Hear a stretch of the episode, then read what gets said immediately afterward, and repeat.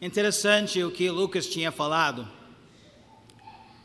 Talvez eu já pensei nisso, mas a maneira que o Lucas mencionou me deixou a pensar. Ele falou 2020 era uma grande batalha. E ainda estamos no meio daquela batalha. Mas ele continuou, relembrando que na verdade tem uma outra batalha mais importante ainda. Que tem uma outra batalha também que é importante, não podemos esquecer disso. A batalha que literalmente é não só vida e morte nesta terra, mas é vida e morte eternamente. Se aquela pessoa realmente não conhece Jesus Cristo como seu Salvador, vai gastar eternidade morto no inferno, separado de Deus. Então é importante que, mesmo que precisamos ter os nossos cuidados e lembrar de várias batalhas que estão acontecendo no nosso meio, não esquece da batalha principal. Não esquece da dificuldade principal que nós precisamos enxergar. Então nós queremos, eu, eu coloquei um, um, título, geralmente não tenho tanto título, Felipe, por causa do, do live que estamos fazendo, sempre pergunta, Pastor Benjamin, qual que é o título? Ah, eu não sei, eu não coloquei título. Então essa vez eu fiz, Felipe.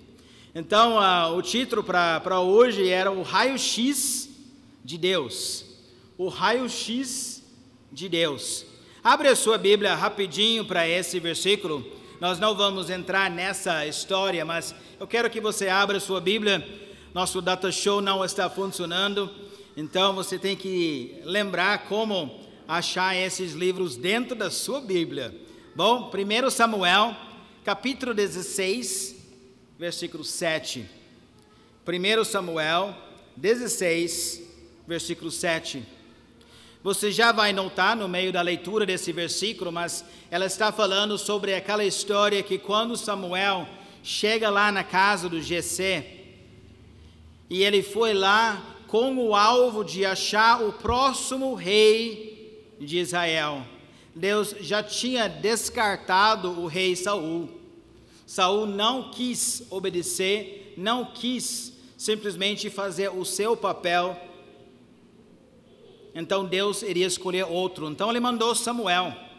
Ele mandou Samuel, o profeta, para escolher outro. Relembrando, quando Samuel vai lá na casa de Jessé, ele não sabe quem Deus escolheu. Ele só está seguindo. Deus fala: Samuel, vai até tal lugar. Então Samuel simplesmente obedeceu. E Samuel é muito como a gente. Ele olhou na situação com os seus olhos humanos. Ele já lembrou como Saul era. A Bíblia fala que Saul era forte, que ele era alto, que ele parecia um rei. Então, quando ele chegou lá na casa de Jessé, ele começou a ver cada filho. Então, literalmente, eles fizeram uma fileira de todos os filhos, sete filhos que passaram, e o primogênito, o mais velho passa primeiro. E Deus fala: não. O segundo, não, não, não, não, não, não. Nem fazia tanto sentido porque não tinha ninguém mais para escolher. Até que ele ficou sabendo que tinha o mais moço que estava cuidando das ovelhas. E Deus deu um recado para Samuel. Pensa bem, Samuel era profeta. Samuel era alguém que já era para ele já pensar espiritualmente, já era para ele tentar enxergar espiritualmente, mas mesmo assim ainda Deus tinha que deixar o recado para Samuel. E ele fala em 1 Samuel capítulo 16, versículo 7, porém o Senhor disse a Samuel: Não atentes para sua o quê? aparência, nem para sua altura. Pastor Benjamin gosta dessa parte aqui também, né? Nem, nem para sua altura, porque o rejeitei. Porque o Senhor não vê como vê o homem. O homem vê o quê? Exterior. Porém, o Senhor, o coração. Ele veja o interior. Então podemos ver a importância disso. O próprio Jesus Cristo, vez após vez após vez, ele começou a chamar a atenção do povo de Israel, que Deus está querendo olhar no seu interior. Deus está querendo ver, fazer um raio-x em cada um de nós e simplesmente ver por dentro, não por fora. Abre agora na sua Bíblia para Lucas, capítulo 11. Lucas, capítulo 11.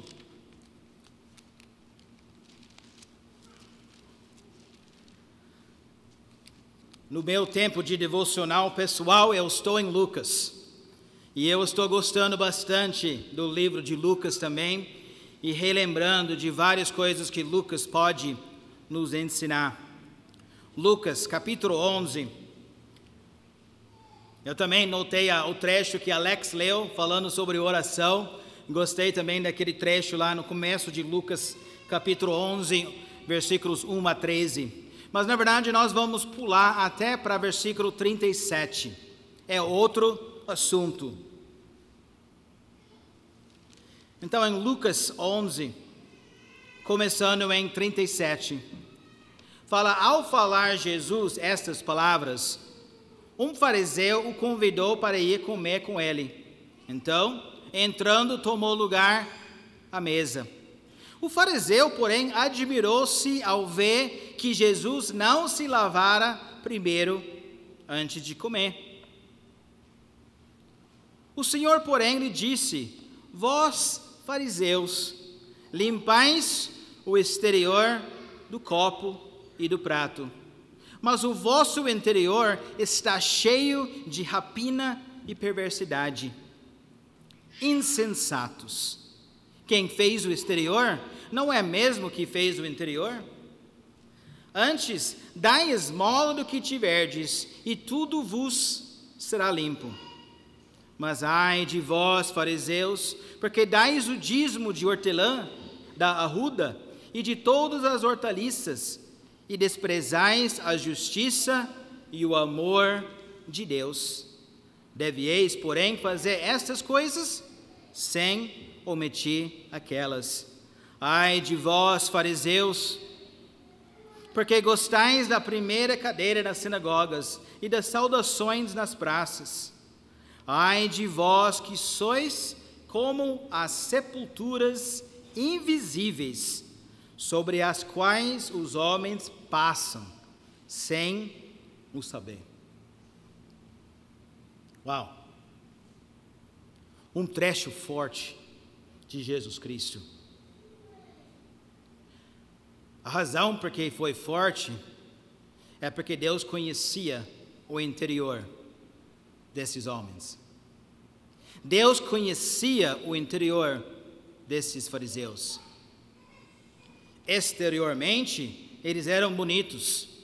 Ele já tinha tudo certo, tinha os versículos em frente dos seus olhos, tinha os versículos já amarrados até na, na sua roupa, já tinha aquelas roupas bonitas também de um sacerdote e de fariseus. Eles sabiam como se comportar, eles já tinham decorado bem a palavra de Deus, eles sabiam as leis, eles sabiam como orar, eles sabiam fazer tudo lindo, aparentemente. Mas Deus fala para eles, fariseus,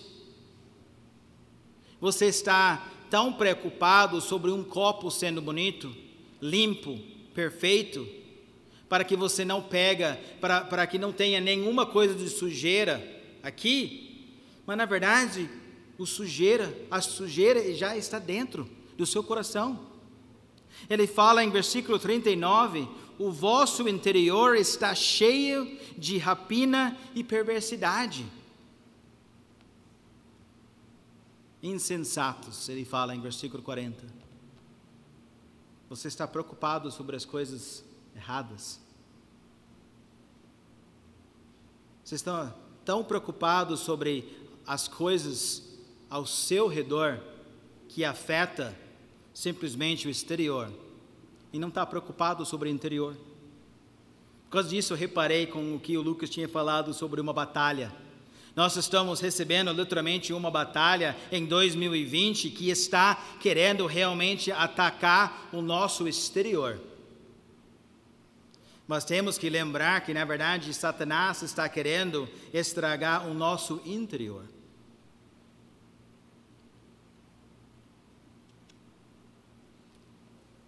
Ele fala em versículo 41: Antes dai esmola do que tiverdes, e tudo vos será limpo. É quase como você pode jogar dinheiro. Joga dinheiro e, e aí isso, aí está tranquilo. Ele falou: você dá o seu dízimo de hortelã, você dá o seu dízimo daquilo, você dá o seu dízimo da, de, de tal coisa. Mas você esquece do que em 42? Desprezais a justiça e o amor. Você esqueceu da parte mais importante. Deus quer mais o seu dinheiro ou sua obediência? Ele quer sua obediência. Às vezes, literalmente, dízimos e ofertas faz parte do, da obediência também. Mas Deus está querendo muito mais a sua obediência do que o seu dinheiro. Podemos ver que ele fala em 42, na verdade, devieis, porém, fazer estas coisas sem omitir aquelas. Deus está falando que, na verdade, era para você fazer os dois. Mas você tem que lembrar que você precisa lembrar do que está importante. 44 é muito forte. Ele fala: Ai de vós que sois como as sepulturas invisíveis, sobre as quais os homens passam sem o saber. Você está morto. Tudo por dentro está tão feio, por causa da perversidade que está dentro do seu coração, que as pessoas literalmente passam pelo seu lado e nem sabem que você é como uma sepultura, uma sepultura invisível. As pessoas passam sem perceber, porque por fora é lindo, por dentro é feio. Tem um outro trecho, você não precisa ir lá, mas tem um outro trecho que é paralelo, que fala: Ai de vós, escribas e fariseus, hipócritas, porque sois semelhante aos sepulcros caiados, que por fora se mostram belos, mas interiormente está cheios de ossos de mortos e de toda imundícia. Assim também vós exterior, exteriormente pareceis justos aos homens, mas por dentro estáis cheios de hipocrisia e de iniquidade. Ele fala que eles eram como sepulcros caiados. que significa sepulcros caiados? Aquela ideia que eles, na verdade, tinha ganhou uma camada de cal. Só para tampar. Só para tampar esse esse túmulo, essa parede, iria jogar aquele cal para deixar tudo branco para deixar, deixar aparentemente bonito. Mas Deus fala, interiormente está cheio de ossos de mortos. O próprio apóstolo Paulo falou a mesma coisa para Ananias, uma vez lá em Atos 23. Ele chamou ele parede branqueada. Aquela ideia mesmo também que ele não realmente queria fazer a vontade de Deus aparentemente estava fazendo justiça, mas na verdade, dentro do coração dele, era simplesmente imundícia. Podemos ver a importância de simplesmente lembrar de Deus. Olhe lá, em, vamos lá, rapidinho, em Atos capítulo 23. Atos 23,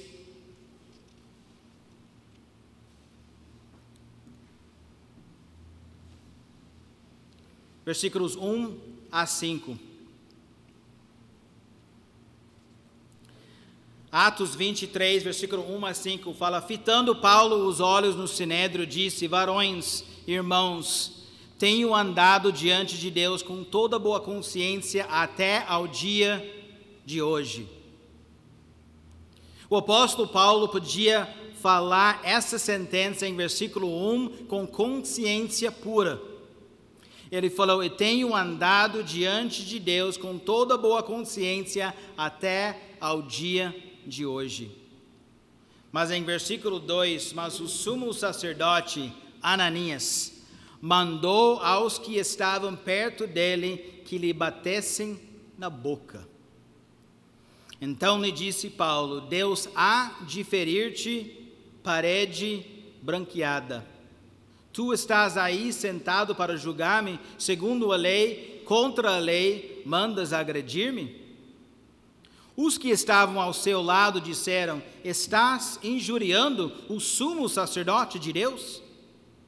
Respondeu Paulo: Não sabia, irmãos, que ele é sumo sacerdote, porque está escrito: não falarás mal de uma autoridade do teu povo. O apóstolo Paulo estava citando uma lei que você pode achar em Êxodo 22, 38, que não deveria falar mal de uma certa autoridade. Mas essa autoridade chegou, chegou lá e bateu na boca do Paulo. E Paulo estava olhando os sacerdotes os mesmos sacerdotes que mataram Jesus Cristo. Os mesmos, você vai lembrar de uh, Ananias, ainda faz parte da história da crucificação de Jesus Cristo. Eles queriam se mostrar como bonitos por fora, mas na verdade só estavam cheios de perversidade. O apóstolo Paulo também fala parede branqueada. Depois alguém fala como você pode falar mal do sumo sacerdote. Tem algumas pessoas que discutem um pouquinho sobre esse versículo. Aparentemente, o apóstolo Paulo não conhecia ele, não sabia que ele ainda era o sumo sacerdote.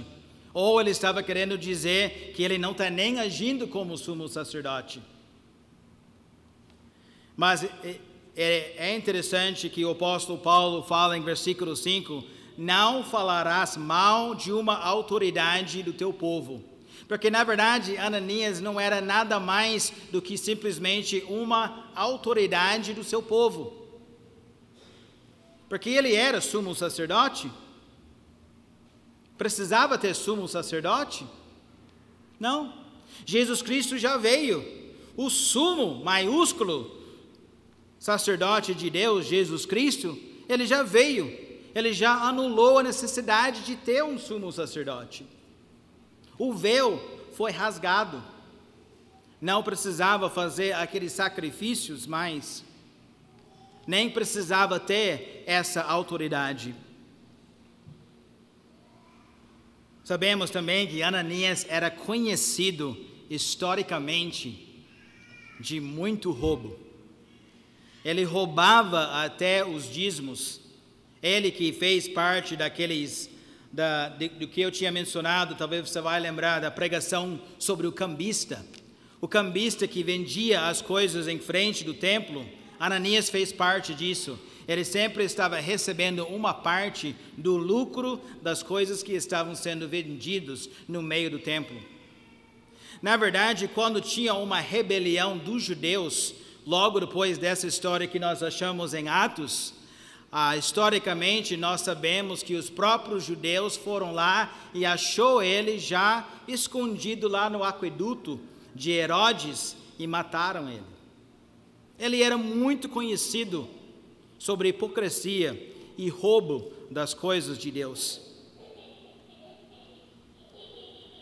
Podemos ver que é importante de simplesmente lembrar que Deus está muito mais ligado com simplesmente o interior do que o exterior. Podemos ver o apóstolo Paulo confirmando isso também. É importante que podemos lembrar, eu quero me importar com o interior. Abre sua Bíblia para Mateus capítulo 2. Outro trecho que nós vamos olhar, Mateus capítulo 2, já começando com o versículo 23.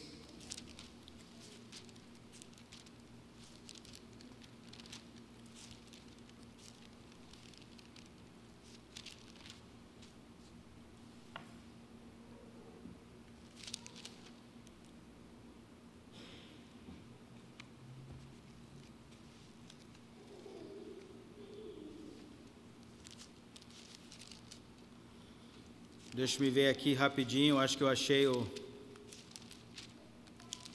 Escrevi errado o livro. Marcos, capítulo 2 e versículo 23. Marcos, capítulo 2 e versículo 23.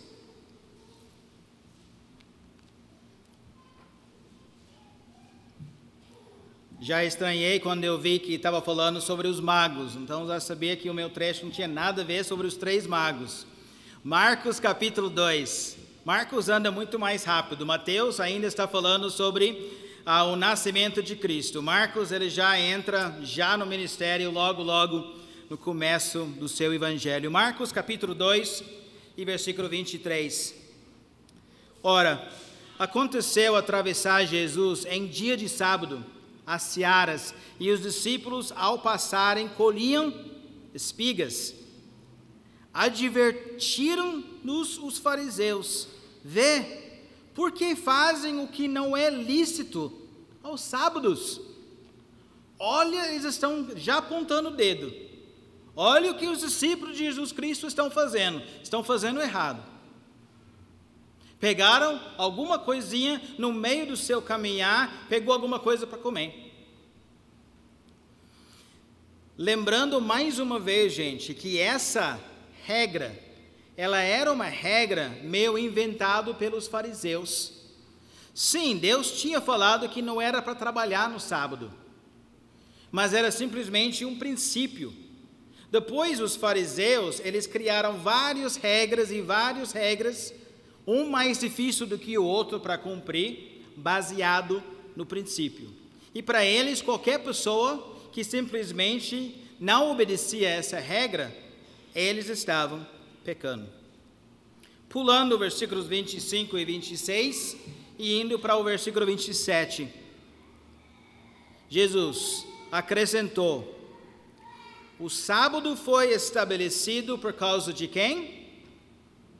Do homem e não o homem por causa do sábado. Pegou a ideia? O sábado foi estabelecido por causa do homem, e não o homem por causa do sábado. De sorte, versículo 28, de sorte que o filho do homem é senhor também do sábado. Então podemos ver que Jesus Cristo estava destacando. O sábado, o sábado foi feito para o homem. O que ele quer dizer com isso? O sábado foi feito para ajudar o homem lembrar de quem? Lembrar de Deus, de parar, descansar, se aquietar, porque nós temos o domingo.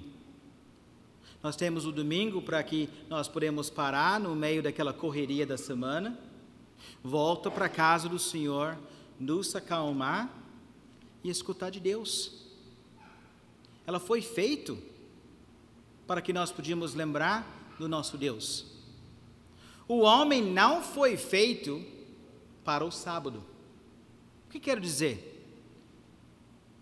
O homem não é para louvar e adorar o, o dia do sábado.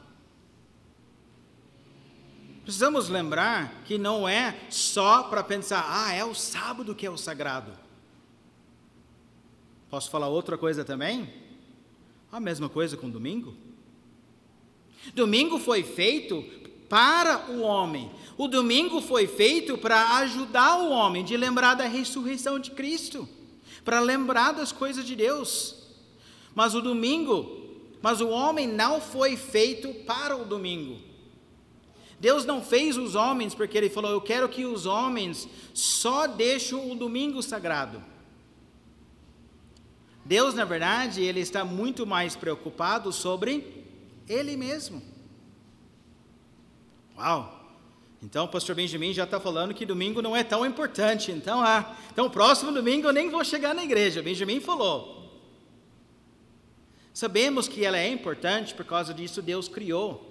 Mas precisamos lembrar, gente, de não deixar tão, ficar tão preocupado só com o domingo e só com a aparência do domingo. Eu estava lá suando, como talvez qualquer um de vocês também, na minha casa hoje à tarde, e até sabia que eu tinha escrito essa frase e até brinquei. Falei, agora eu preciso colocar a minha roupa de crente. Aí, ainda no meio, do, no meio do calor, graças a Deus pelo ar-condicionado, que ajuda bastante. Mas aí colocar gravata, fazer.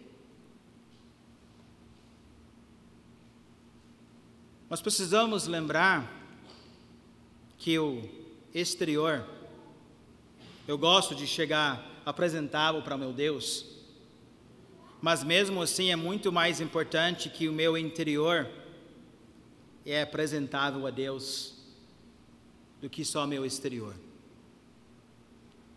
E é importante que eu possa lembrar que não é só o domingo que Deus está importando. Ele não só quer que eu adorar a Deus no domingo, que eu simplesmente só não pega a espiga aqui como os, os discípulos fizeram e fazer tudo direitinho, fazer tudo bonitinho. E segunda-feira, e terça-feira, e quarta-feira, faço o que eu quiser. Deus está muito mais preocupado sobre o lado de interior do que o exterior. E ele queria falar: vocês, vocês estão errados, você está tão preocupado em como o sábado aparece. Vocês estão tão preocupados como a sua igreja fica no domingo. Na verdade, eu prefiro que você, na verdade, preocupa muito mais sobre o que, como é seu coração todos os dias. Vocês estão muito focados no sábado. Ele continua, vamos continuar pulando até o próximo capítulo, mas é bem provavelmente que ela é a mesma cena ou o mesmo tempo. Vai lá para mim em Marcos capítulo 3 e versículo 4. Marcos capítulo 3 e versículo 4. Jesus Cristo viu uma pessoa que precisava a sua ajuda. Deus viu uma, um, um homem que tinha realmente uma mão ressequida e ele fala em Marcos 3, 4 para até os fariseus e, tá, e até para as pessoas ao seu redor. Marcos 3, versículo 4. Então lhes perguntou, Jesus Cristo perguntou: É lícito nos sábados fazer o bem ou fazer o mal? Salvar a vida ou tirá-la? mas eles ficaram em silêncio. Eles não queriam responder à pergunta. Versículo 5: Olhando-os ao redor, indignado e conduído com a dureza do seu coração, disse ao homem: Estende a mão. Estendeu-a e a mão lhe foi restaurada. Gente, precisamos lembrar Domingo, importante. Indo para a igreja é importante. Nós precisamos lembrar que o que é mais importante é servir nosso Deus. E tem um coração que está querendo ajudar as pessoas ao nosso redor, salvar as pessoas, lembrar das almas que talvez não seja dentro desse prédio agora mesmo. Como é o interior do seu coração? Está duro? Ou você também tem um grande desejo, como Jesus Cristo, para alcançar as pessoas ao seu redor, seja sábado, seja domingo, seja segunda-feira?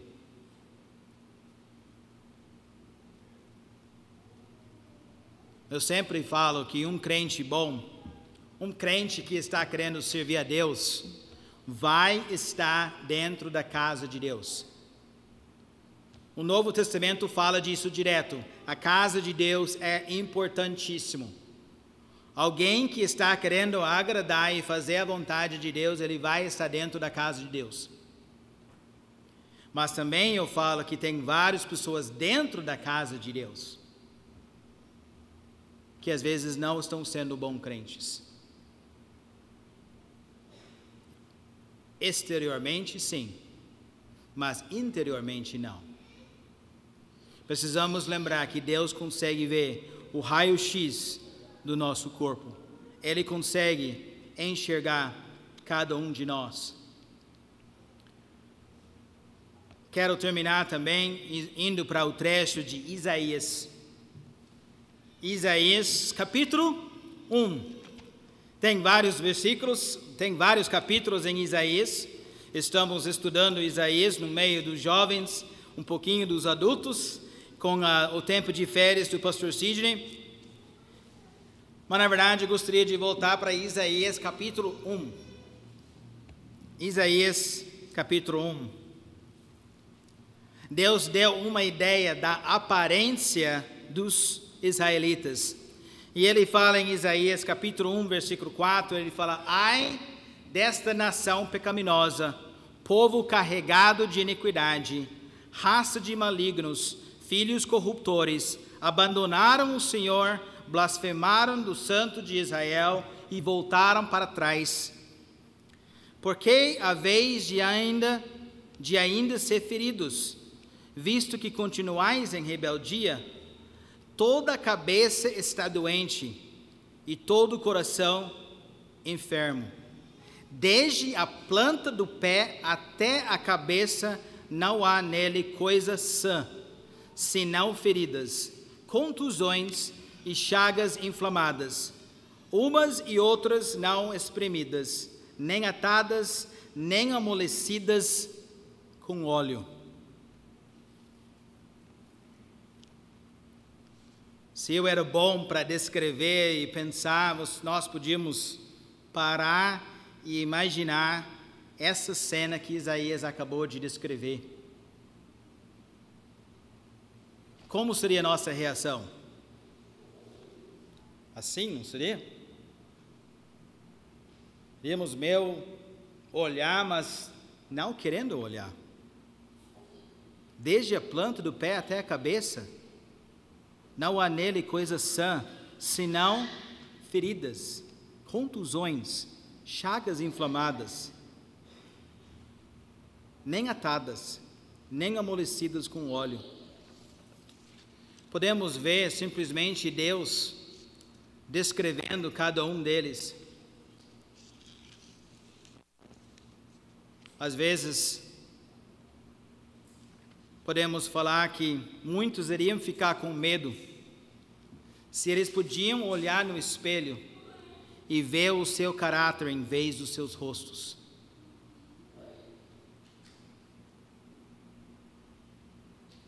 Branca de Neve, né? Fala espelho, espelho, espelhinho. Existe alguém mais belo do que eu? Aí podemos ver aquela, aquela pessoa que na verdade está querendo ver a beleza exterior. Mas você bem lembra essa história? Como era o interior daquela pessoa? Horrível.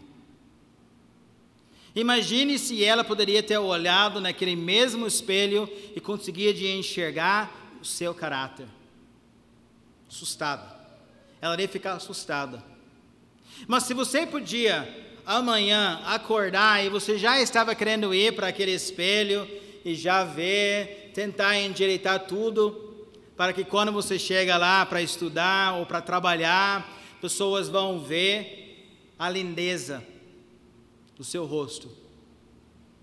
Mas imagine se você chegasse lá naquele espelho e podia ver o seu rosto ligado com o seu caráter. O que você iria ver? O que você iria ver? Será que iria ficar assustado? Será que você iria falar, uau, não sabia que, né? Tinha tantas coisas para arrumar desse parte do meu rosto. É importante que podemos simplesmente falar, Senhor, eu quero saber como é o meu caráter. Nesse mesmo trecho de Isaías, Deus fala sobre as suas boas obras. Isaías também é, é famoso com aquele versículo que fala que as nossas boas nossas boas obras, nossos atos justos, é como, alguém lembra? Trapos de imundícia. Como assim? Nossas boas obras são assim. Comparado à santidade de Deus, até as boas obras nossas ficam carentes. Podemos ver que Deus fala em Isaías capítulo 1, ele fala em versículo 11: Estou farto dos holocaustos. Em versículo 13, ele fala ofertas vãs. Incenso é abominação. A iniquidade associado ao solene. Versículo 14, ele fala: A minha alma as aborrece, já me são pesadas, estou cansado de as sofrer. Em versículo 15 ele fala: Eu escondo meus olhos, eu nem escuto. Deus está falando que você fazendo algumas coisas, alguns atos de só aparência, não significa nada para Deus.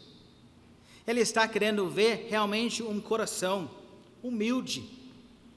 Ele está querendo ver um coração quebrantado Deus não está necessariamente interessado de ver alguém com a sua Bíblia e a sua gravata indo para a casa do seu Deus, quando ele já consegue ver o interior do nosso coração.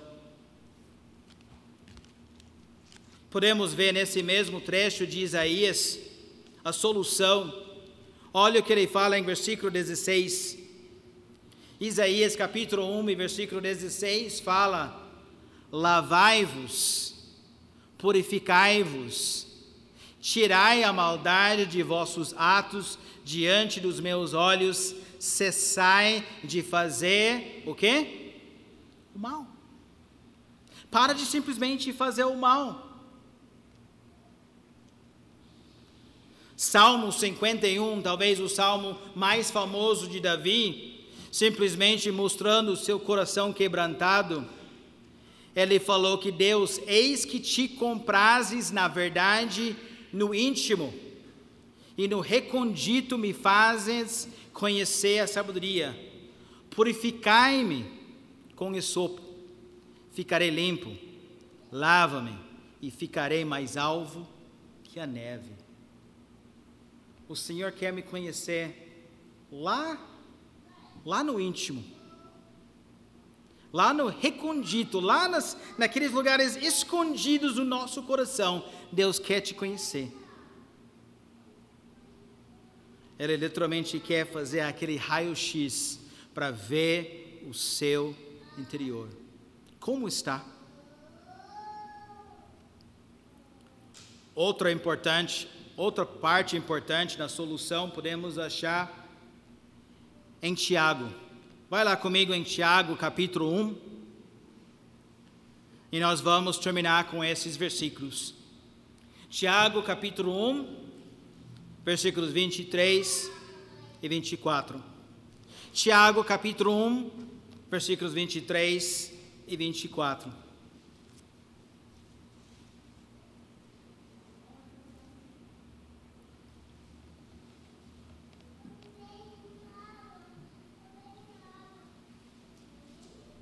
Tiago fala em versículo 23: Porque se alguém é ouvinte da palavra e não praticante, assemelha, assemelha-se ao homem que contempla no espelho o seu rosto natural. Pois assim mesmo se contempla e se retira, e para logo se esquece de como era a sua aparência. É fácil. Eu lembro, Josias estava saindo, não sei se era hoje de manhã ou era hoje à noite. Aí Josias já estava na, sua, na, na nossa casa lá, e a, e a Dani, né, conseguiu de ficar pronto tal. Estávamos quase pronto de ir na igreja. Josias, como sempre, tinha uma mochila, uma sacola cheia de coisas, cabelo de qualquer jeito, de cabelo de qualquer jeito. E a Dani falou: Josias, nem pintou cabelo?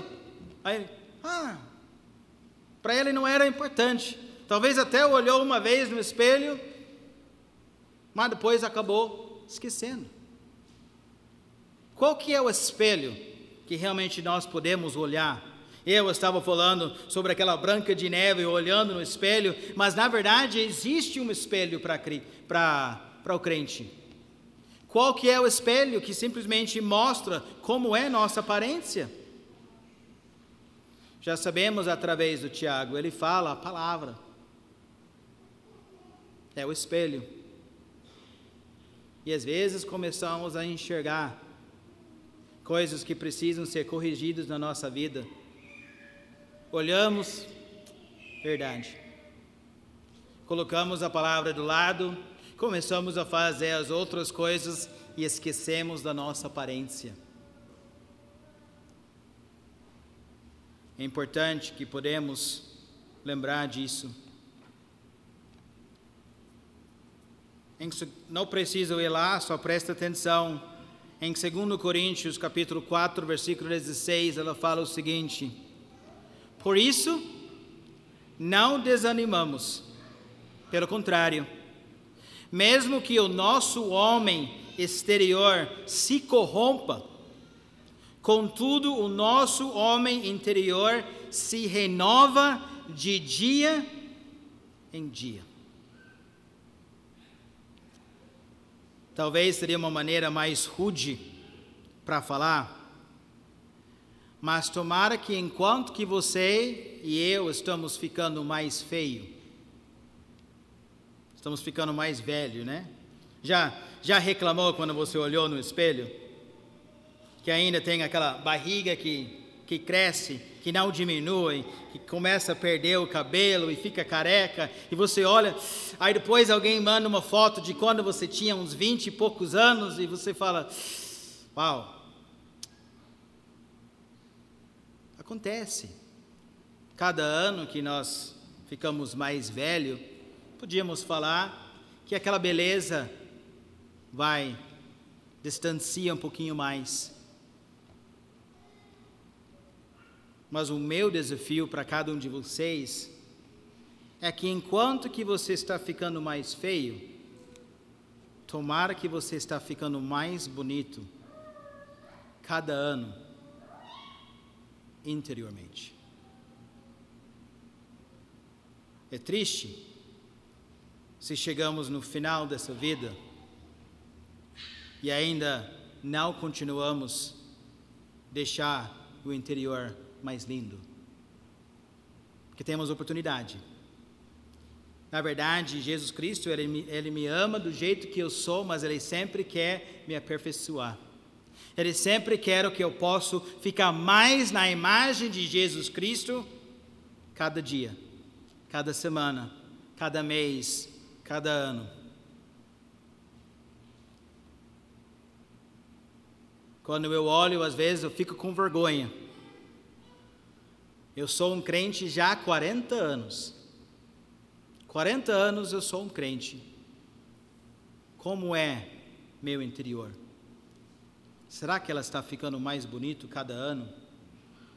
Será que tem algumas vezes que ela volta e não tem aquele caráter, não tem aquele desejo de honrar e adorar a Deus? Ah, eu não quero só chegar na igreja bonito.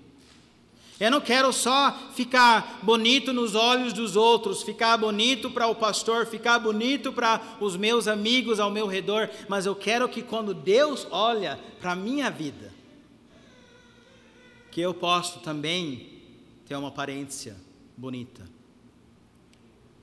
E é importante que podemos lembrar no nosso dia a dia como é o meu interior.